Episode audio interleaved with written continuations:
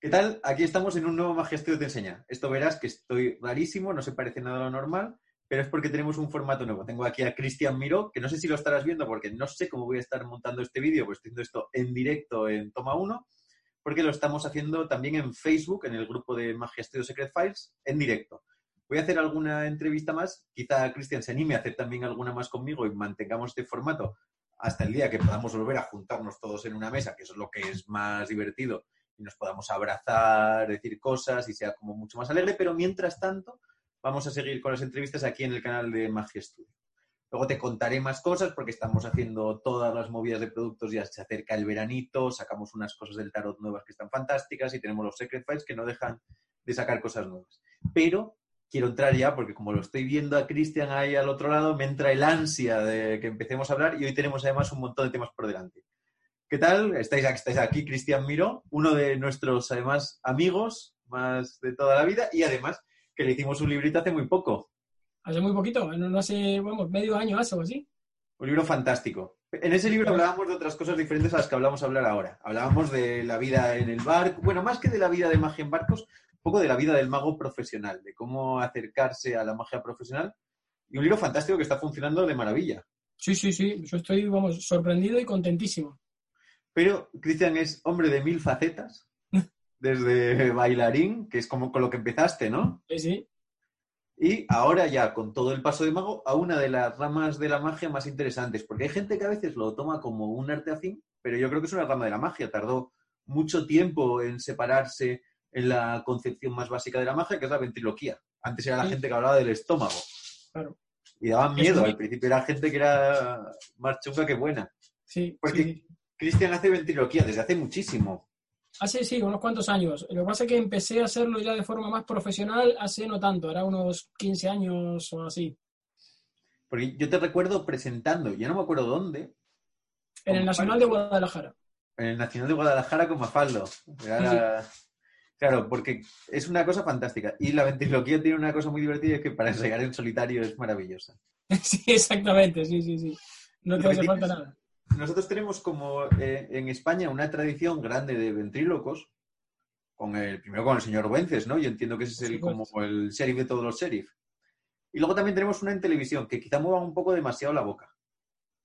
Yo no les considero, tanto a ella como a Moreno, no les considero ventrílocos. Yo les, los considero grandes titiriteros, que, que no, es, no, es, por desmerecer, porque me parece tan, tan eh, loable como la ventriloquía o más, pero no eran ventrílocos porque no utilizaban técnica ventriloquial. O sea, no, no, no, no, primero, no separaban su personalidad, su personalidad de la del muñeco y segundo, movían la boca. Entonces, eso no es un ventríloco. Un ventríloco te vende la ilusión, por eso está tan ligado a la magia, te vende la ilusión de que hay vida y, que son dos personas diferentes, ¿no? Esa es la parte tan mágica de la ventriloquía. Pero sí que tenemos, bueno, el señor Wences era el, el, el pionero, el maestro y una estrella mundial. Pero hoy en día eh, tenemos grandes ventrílocos aquí. Jaime Figueroa es una maravilla, es decir, lo mejor que he visto en mi vida como ventríloco. Eh, Celia Muñoz, la hermana de Miguel Ángel, por Dios, por Dios, ¿las escucho? O sea, cantar haciendo ventriloquía. ¡Uh! ¡Qué maravilla! ¡Qué envidia! ¡Qué envidia poder combinar dos cosas que hace tan bien así! O sea, hay, hay, hay mucha gente que lo hace muy bien lamentablemente la gente, los referentes que tiene la gente son otros, son justamente Mari Carmen o, Moreno, que no son precisamente eh, pues ni Jaime Figueroa ni Celia Muñoz, evidentemente. Eh, pero los referentes son eso. Y pasa una cosa muy curiosa, que a mí me pasa solamente en España, que cuando terminan de ver un show mío o un número mío de ventriloquía, lo que más les llama la atención es que no he movido la boca. Yo, claro, es que soy ventríloco, claro, pero los referentes de aquí mueven la boca. Entonces, eso es lo que llama la, atención aquí. Eh, cuando estoy en los barcos, por ejemplo, o lo que sea, y el público americano o europeo, que no sea eh, español o lo que sea, ya se fijan en otras cosas, en la vida del muñeco, en lo bonito de los muñecos, en, el guion, lo que sea. Pero el español lo primero que le causa, eh, lo, primero que le, que le llama la atención es que no mueven la boca, que me parece totalmente absurdo. Es como decir que no se te ve la trampa. Es claro, que es lo mismo, es lo mismo. Está claro, la trampa todo el rato. la trampa, oye, mierda de mago. Sí, claro, lo que pasa es que es verdad que nosotros como casi el ventríloco en esa pared televisiva nuestra es como un personaje de un programa de estos de revista claro. que hace como unas transiciones, entonces no importa tanto la ventriloquía en sí, como que alguien se apoye en un muñeco para sustentar unos dos o tres minutos de pantalla que de otra forma serían muy difíciles, ¿no? Para, sujetar un monólogo cómico y ya está. Bueno, esto lo estamos también contando un poco. No, estamos aprovechando la excusa de que Cristian está haciendo unos talleres de ventriloquía para poder juntarnos y hablar. Exactamente. Cualquier excusa nos viene bien. Aunque en realidad los talleres son fantásticos, yo los recomiendo muchísimo. Tienes uno, bueno, esto se va a Hoy estamos aquí jugando en dos realidades temporales distintas. Hoy, mientras lo estamos haciendo en directo, es viernes, será pasado mañana domingo. Eso es. El día que esto salga en YouTube sábado será mañana domingo. Eso es. ¿Qué estás haciendo? Y el domingo siguiente y el domingo pasado también hubo, el, primero lo hice el domingo pasado y, me sorprendió muchísimo la reacción de la gente. Bueno, lo verás el domingo. Eh, y la respuesta, o sea, me, sorprendió muchísimo. Cuéntanos un poco del formato, cómo es el taller. Pues el formato, el formato va a ser eh, a través de, esta plataforma, a través de Zoom, eh, porque es, como yo estoy haciendo la carrera de magisterio, he tenido muchas clases online, reuniones online, y siempre fue a través de Zoom. Entonces es una plataforma que conozco, que, me resulta eh, cómoda para trabajar, que cualitativamente es, muy buena. Y, y, por eso, y justamente fue a raíz de ver la conferencia de Luis Olmedo, que te estaba comentando antes de que empezaras a grabar, que, vi que se podía hacer algo de calidad, que, el formato, por lo menos para la ventriloquía, el formato de Zoom y el formato de hacerlo a través de una pantalla no es un impedimento, sino que incluso a veces puede ser hasta una ventaja porque primero tú estás en la comodidad de tu casa y segundo eh, eh, lo tienes delante y no hay, no hay nada que tenga que ser interactivo. Más que preguntas y respuestas, que por eso lo hago para grupos súper reducidos, hago para máximo de 10 personas. Eh, y entonces por eso me resultó atractivo el formato este y dije, pues lo voy a probar. Yo llevo muchos años enseñando ventriloquía, tanto en la Universidad del Escorial como en conferencias y talleres que he dado en, pues en casi todas las asociaciones eh, mágicas de España ya. Eh, pero la experiencia de enseñar ventriloquía la tenía, pero la de hacerlo online no. Y me ponía un poco nervioso. Pero después de la experiencia del domingo, te puedo asegurar que fue completamente fluido, que la gente aprendió todo lo que tenía que aprender y que, y que fue la comunicación, al ser grupos también pequeños, eso también ayuda, fue muy, muy fluida, muy, muy, muy frecuente, muy, muy, muy, todo muy, muy natural, muy, muy, mm, hay una palabra que es parecida a biológico y no me viene ahora. Eh, orgánico. orgánico. todo muy orgánico, eso es. Eh, y estoy, pero encantado, contentísimo. Es verdad que, por ejemplo, yo me doy cuenta de que las formaciones online en este sentido tienen una ventaja para el que está, y es que si tú estás enseñando, yo claro, yo también estoy muy acostumbrado a enseñar magia in situ y luego en vídeo, que es otra cosa totalmente distinta. El vídeo grabado es totalmente diferente al directo y es una cosa con la que voy aprendiendo ahora cada día.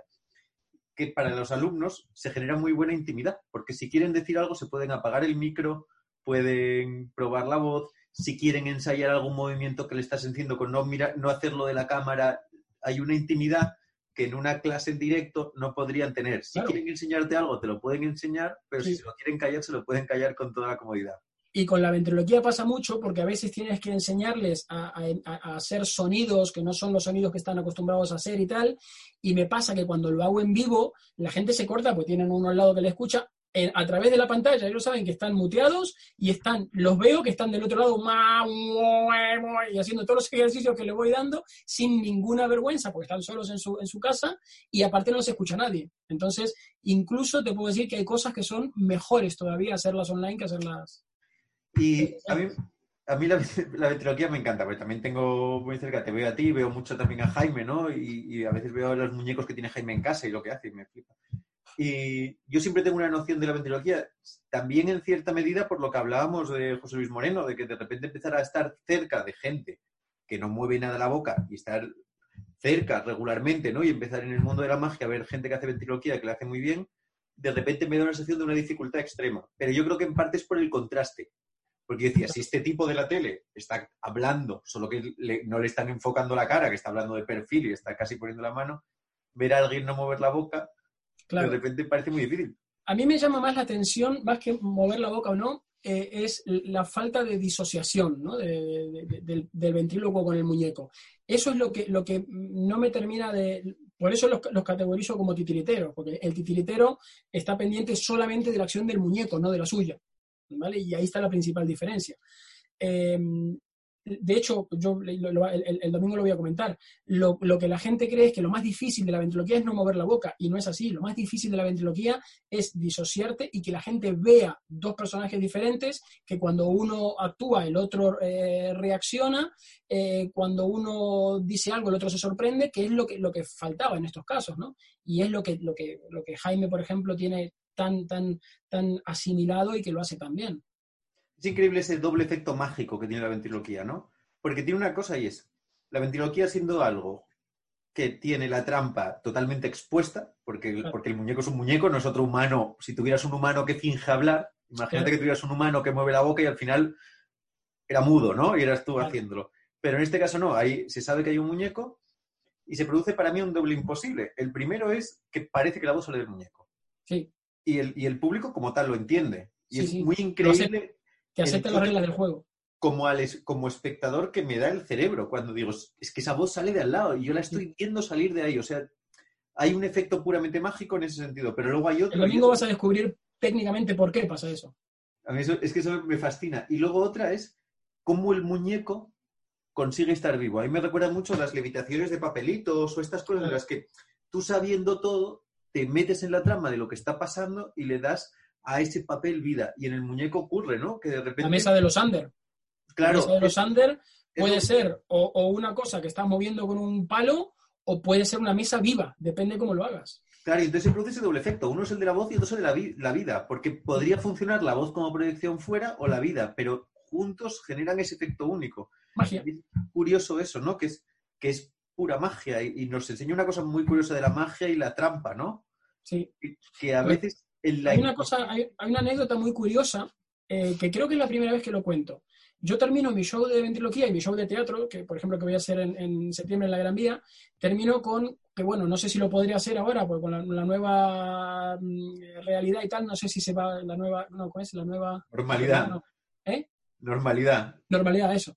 Eh, no sé si se va a poder hacer, pero yo terminaba el show con cuatro personas encima del escenario eh, con las que eh, hablaba y cantaba al final la canción del final del show, ¿no? Que yo les aprieto el hombro y las personas mueven las bocas y yo hago las cuatro voces diferentes.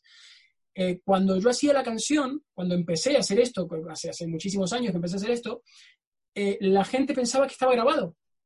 Y me decían, está grabado, ¿verdad? No, es que no se te mueve la, boca y la gente lo, clava y tal, está grabado. No, no, no. Entonces lo que me forzó es cuando voy a, cuando saco las cuatro personas y voy a hacer la canción, le pido al público que me dé dos palabras y esas dos palabras que me dan ellos en el momento las meto en la canción.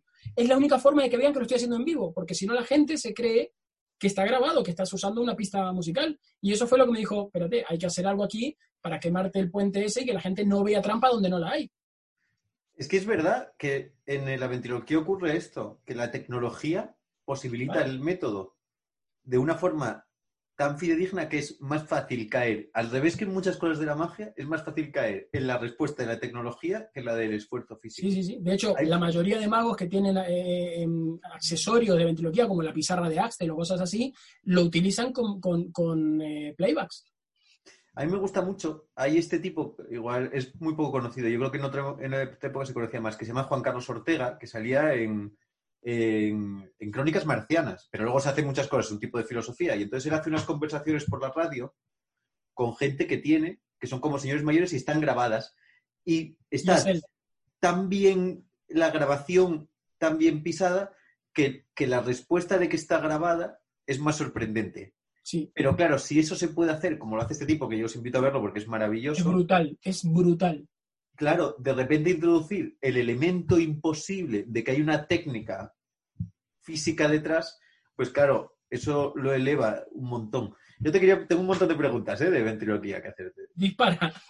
Eh, de todo tipo, ¿eh? sacadas de la mente más ignorante, porque yo tengo ramas de la magia que conozco más y otras conozco menos. Y la ventriloquía es de las que conozco más como espectador y menos en el aspecto técnico. Una es los personajes, los muñecos. Porque conozco gente que dice, yo tengo un trillón de muñecos. Pero luego conozco gente que me dice, yo tengo dos. O uno. Claro, porque es una. porque hay que construirlo, ¿no? Eso, a mí me parece que, que hablabas de la dificultad de la disociación, ¿no? A mí me parece que una dificultad enorme está en construir otro, otra personalidad completa que ya nos cuesta construir la nuestra. Es un trabajo actoral. E, es, construir un personaje. De la misma forma que un actor construye un personaje, un personaje que tiene que interpretar él, un ventrílogo construye un personaje y aparte utilizando las mismas reglas que todo esto se enseña en el taller, para crear un, personaje externo a él, pero cumple las mismas reglas que la construcción de un personaje actoral. Entonces, hay técnicas para aprenderlo y para hacerlo y que no es nada eh, muy difícil, digamos. Claro, es divertido, ¿no? Porque también el muñeco es, a mí eso me fascina, ¿no? El, bufón de la corte, es la, barra libre a decir lo que quieras. Porque, claro, claro, claro. Todo el humor, toda la carga cómica está siempre en el muñeco.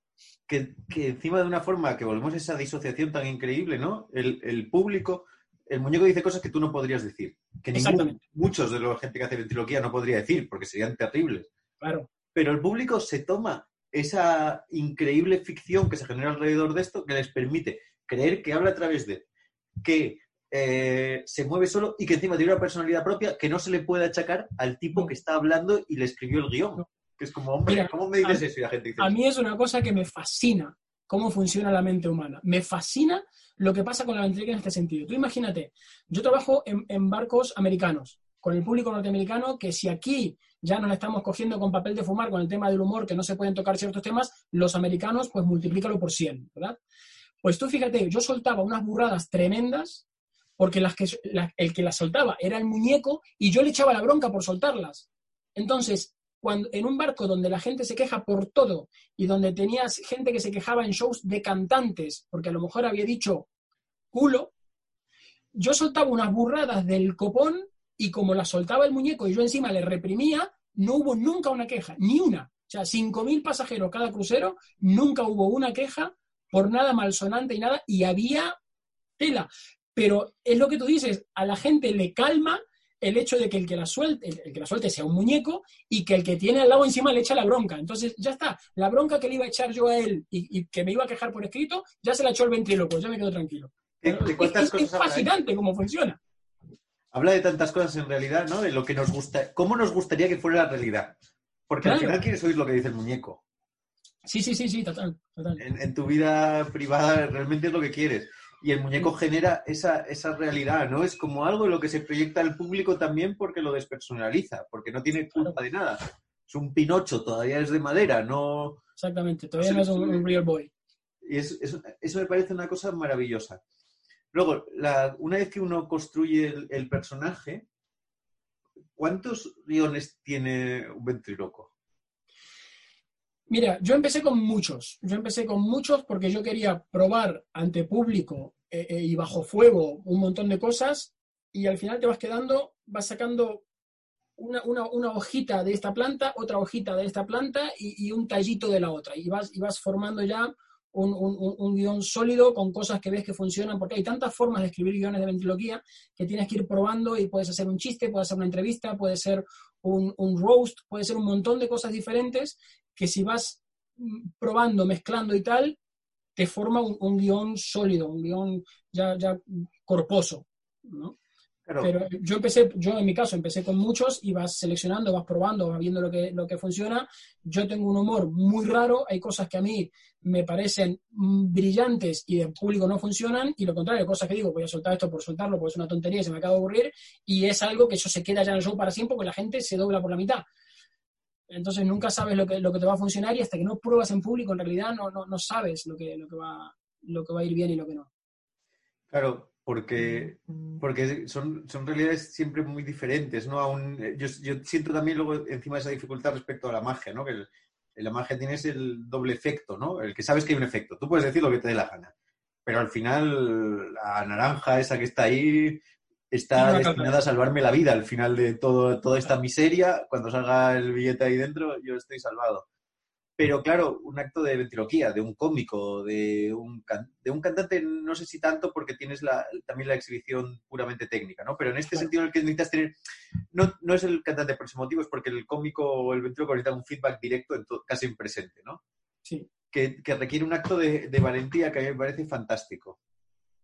Y luego, claro, sobre todo, en, en que yo no sé qué opinas de esto, pero a mí me parece eh, de la misma forma, a mí me pregunta mucha gente por la tecnología en la magia, ¿no? si la magia se va a ver afectada porque ahora toda la magia se haga para pantalla y todas estas historias que nos dan mucho paranoia a los magos. Y sin embargo, yo tengo como un poco la teoría contraria, que cuanto más tecnológico es el mundo, más se van a valorar nuestras cosas como la artesanía bonita Claro. De la cercanía, aunque sea a través de pantalla, ¿no? Y a mí me da la sensación un poco de que la ventriloquía tiene, es muy moderna de acercamiento para el público. Quizás los títeres requieran un público o muy familiar o muy artístico. No, es, es- no acepta el títere un público tan intermedio como puede aceptar una sala de fiestas que acepte un ventríloco. O la televisión. Claro. Claro, sin embargo, un títere funciona o para familias pues, o en un ambiente súper culto teatral. Porque, hay, porque a mí, ahora que veo también más cosas de títeres así, claro, me doy cuenta de que el gran trabajo está en los extremos. Sin embargo, el ventríloco todavía ofrece como a la gente vislumbrar esa, una cosa doble, porque tienen, por un lado, la cosa artesanal de- del acercamiento totalmente físico y luego, por otra, la de feriante, la de co- cosa de fiesta, de, programa- claro. sí, de- pero no ya ni de decir, sino de revista, de cabaret. Esto es un número, ¿no? Que eran como las cosas que eran... La ventriloquía como arte escénica eh, nace. Uy, ¿he tocado algo o no? No, no, estás bien, Ah, estás bien. Me, me- me ha saltado el, el- el email, no sé por qué. Eh, la ventriloquía como arte escénica, decía, nace del, del vodevil. Ahí es cuando empieza en realidad la ventriloquía a verse por primera vez como, como un arte escénica y como, y como un elemento cómico. Es uno de los números de vodevil que más, más aguanta Sí, el tiempo, con más vigencia, ¿no? Porque es... Malabaristas ahora no hay tantos, pero por ejemplo, ventrílocos en televisión americana, en un montón de sitios, son personajes todavía súper recurrentes. sí, sí, sí. Sí, sí. Y, y- y en, otros países, mm, y, de hecho, eh, en Estados Unidos, por ejemplo, que hay una gran cultura de la ventriloquía, se usa mucho en colegios para, para transmitir conocimientos y para, y para, y para eh, ludificar de alguna forma una experiencia educativa. En las iglesias se usa muchísimo también. Hay muchísimos ventrílocos que viven solamente de, de- trabajar en iglesias y, para, y hacerlo para grupos religiosos y tal. O sea, es, es- ti- tiene muchas, muchas ramas, digamos, tiene mu- muchas aplicaciones la ventriloquía. En otros países, aquí no. Aquí es, es un show y te cuesta que lo, que, lo acepten y que te lo, que te lo compren. Pero bueno, luego siguen en una, tiene una situación que es muy buena y es que es muy adaptable. Sí, sí, sí, totalmente. que para un, pienso yo, ¿no? Por, por los que os conozco que es ventriloquía, que es, yo, yo siento mucho que el mago eh, se vería muy beneficiado en su vida normal si contara con algunas super habilidades. Para mí son, por ejemplo, la gente que hace malabares, ventriloquía, eh, que de- Sombras. sombras, por ejemplo, que es de repente son cosas que sacan al mago del entorno natural en el que está, son totalmente complementarias porque da la sensación de que no salen de otro mundo, pero te dicen, este tipo es mucho más profundo porque sabe hacer otra cosa además de esto. Es un artista más completo. Y claro, y sobre todo te dice un poco eso, que estás profundizando en ese propio mundo. ¿No? A mí, yo sí lo explico mucho, yo cuando hago la- cuando, lo- no llevo tanto haciéndolo, pero ahora siempre que hago la sesión de cerca, meto una parte de trampas de juego y hago las nueces o el trile, y eso lo explico que eso no es magia, que no tiene nada que ver, que está... Y en cerca eso le da mucha profundidad, igual que si haces un apilamiento o, algo de papiroflexia o algo de esto, le da. Una demostración técnica que, como decías antes, que se vea que no hay, que no hay trampa, que co- como puede ser, por ejemplo, las sombras es una- un- un ejemplo clarísimo de eso. ¿Por qué gustan tanto las sombras? Pues por lo mismo, porque la gente ve que lo que ve es lo que estás haciendo, no hay nada oculto. Con la ventriloquía pasa lo mismo, no hay nada oculto. La gente te compra el producto porque lo ve genuino. Es que es divertidísimo, mí me, me- me fascina y me gusta mucho que ahora esté esta actividad. Cuéntanos un poco más cosas del curso. ¿Qué horarios tiene? ¿Cuánto dura? Eh, dura dos horas y media. Eh, me, me permito hacerlo, eh, cuando yo hago estos cursos presenciales, suele durar tres horas, cuatro, depende, porque hay mucho más interacción, porque eh, esperas también, la gente está más cortada, le cuesta más abrirse, le cuesta más soltarse. Ahora, como, como es un formato mucho más concentrado y tal, me permite en dos horas y media transmitir exactamente la misma cantidad de conocimientos que antes podía hacer en tres o cuatro horas. Entonces, son dos horas y media, eh, lo he puesto, los, el primero lo hice un viernes, pero tuve problemas con gente que se quería apuntar y no podían porque trabajaban, lo que sea. Dije, pues mira, un domingo a las 7 de la tarde para terminar a las nueve y media, que llegas perfecto para, para ir a preparar la cena o lo que sea. Eh, son dos horas y media concentradas ahí que se te pasan volando. Eh, a mí se me pasa volando porque estoy hablando, pero la respuesta que tuve de los alumnos fue la misma. Se me ha pasado volando, me parecía que había estado media hora. Eh, y es, es, es una, una, un bombardeo de información porque te doy toda la información que te hace falta para desarrollar tu técnica, que después evidentemente tienes que digerirlo, practicarlo y ponerlo, y ponerlo en práctica, para la redundancia. Eh, pero está, está muy, muy cuadrado ese, ese tiempo, ese, ese, esa franja horaria está muy cuadrada para que sea justo lo que te hace falta para, para, adquirir todos los conocimientos, que no se te haga largo, que no se te haga pesado y que, y que puedas digerir toda la información que te doy. Yo veo el feedback que, te, que fueron publicando por ahí, gente, además gente que conozco, claro. así que le, le, doy toda la fiabilidad a su feedback, o sea que gente crítica, que son los mejores feedback posibles. Y eh, Parné, ¿cuánto cuesta? 50 euros. ¿Y cómo se reserva? Eh, se reserva eh, pues a través de mi, de mi correo, que está en mi web, elmagoargentino.com, eh, a través de mi Facebook, me pueden contactar o bien por el, por el, por el Messenger de Facebook, por email, info.elmagoargentino.com, eh, por redes sociales, por Instagram, por Twitter, por donde sea. Les mando la información eh, y el que quiera reservar la plaza, pues ahora ya estoy tomando reservas para el día 28 de junio, porque el, el, el 12, que fue el primero que hice, se, terminó enseguida. Este domingo, que es el 21, ya está totalmente completo y ahora ya tengo abierto, ya tengo tres personas inscritas para el día 28. Entonces ya voy acomodando a la gente en los, en grupos que pueda ir eh, eh, formando y se reserva así. El momento que, pagan la, el, curso ya queda asegurada la plaza y es muy fácil, me pueden reservar incluso por, por, Visum, por PayPal, por transferencia, como quieran, ¿no? como les sea más cómodo a la gente. Conocimiento técnico ni preparación especial. No hace falta nada. De hecho, he tenido gente en el primer curso eh, que ya trabajaban de ventrílocuo y, y, y, aprendieron cosas que no sabían y, y tuvieron otro tipo de, de, de, de información que a lo mejor les hacía falta. Eh, hay, gente que, por ejemplo, una chica que tuve en el curso del viernes que, fabrica muñecos de, títeres y tal, y le fascinó porque justamente decía que puedo aplicar todo un mundo totalmente diferente a lo que yo ya hacía. Eh, el que tenga idea va a aprender cosas que no sabía, va, a mejorar cosas que no sabía, y el que no tenga idea va a aprender de cero como si no, es ningún hándicap, eh, ningún, no es ninguna deficiencia empezar desde cero. No, porque voy a dar la información desde cero. Incluso hasta casi que es mejor para no tener vicios adquiridos.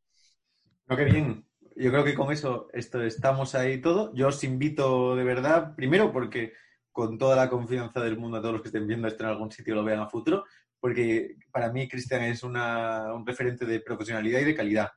Y, y pienso encima en, en, tal y como explica información, que no es un terreno fácil, no es fácil encontrar una fuente fiable de la que aprender, que te dé seguridad, y no es fácil ya encontrarlas directamente. Yo, yo no me lo voy a perder, yo voy a ver el de este domingo, pero yo, yo de verdad lo diría que es algo que en una formación de mago apro aprovechar ese filón de tener esa formación es muy importante porque no tienes que hacerte ventríloco necesariamente, pero no sabes cuándo lo vas a usar, no sabes cuándo le vas a sacar partido de esa habilidad Mira, una cosa que a mí me pasaba siempre cuando, cuando daba las, las conferencias de ventriloquía en, en, las asociaciones mágicas, que le habré dado, no o sea, a lo mejor en, en 10, 15 asociaciones de, de, toda España, me pasaba siempre lo mismo. Venían cuatro o cinco que me decían, mira, he venido porque eras tú, porque nos conocemos, porque conozco tu trabajo, lo que sea, eh, o porque éramos amigos, he venido porque eras tú, pero no me interesaba en absoluto la, la ventriloquía. Y me estoy yendo, estoy googleando cómo conseguir muñecos porque tengo ganas de meter un, un, un detalle de ventriloquía en el show, tío. Porque es lo que decías tú, te completa más como artista, todo el equipaje que puedas meter en tu mochila artística, pues se va a notar y te va, y te va a dar mucho más, más eh, categoría, digamos, como, como artista, y es algo tan, tan anexable a la magia que es muy fácil meter un detalle, incluso hasta como hacía Wayne Dobson, que cogía dos, dos espectadores para hacer un juego de cuerdas y hacía ventriloquía con ellos y la gente se doblaba por la mitad. O sea, es, es muy atractivo para, para, para, la magia. Y te, te lo juro, eh, me, me, pasaba siempre que venía mucha gente en todos los shows, en todas las conferencias, diciéndome eso. Vine por venir y me voy con ganas de hacerlo, tío, porque ven que es accesible, ven que es algo que pueden hacer perfectamente. Bueno, qué maravilla. Yo me lo pasé muy bien. aquí vamos a dejar la parte de YouTube, luego seguiremos hablando un poco, porque claro, así eso es lo que tiene, que todo formato tiene lo suyo. Eh, espero que te lo hayas pasado bien en este Magia Estudio te enseña tan curioso y único. A los demás, ya sabéis que aquí que también esto es un canal, así que aunque yo no lo vea ahora, hay que suscribirse, darle a like, todas estas cosas, que tenemos las cosas de la tienda, que tenemos una tienda también de magia y hacemos nuestras historias y los cursos, y que se viene el veranito y tenemos novedades, y con todo esto ya nos vemos en el próximo Magia Estudio Te Enseña.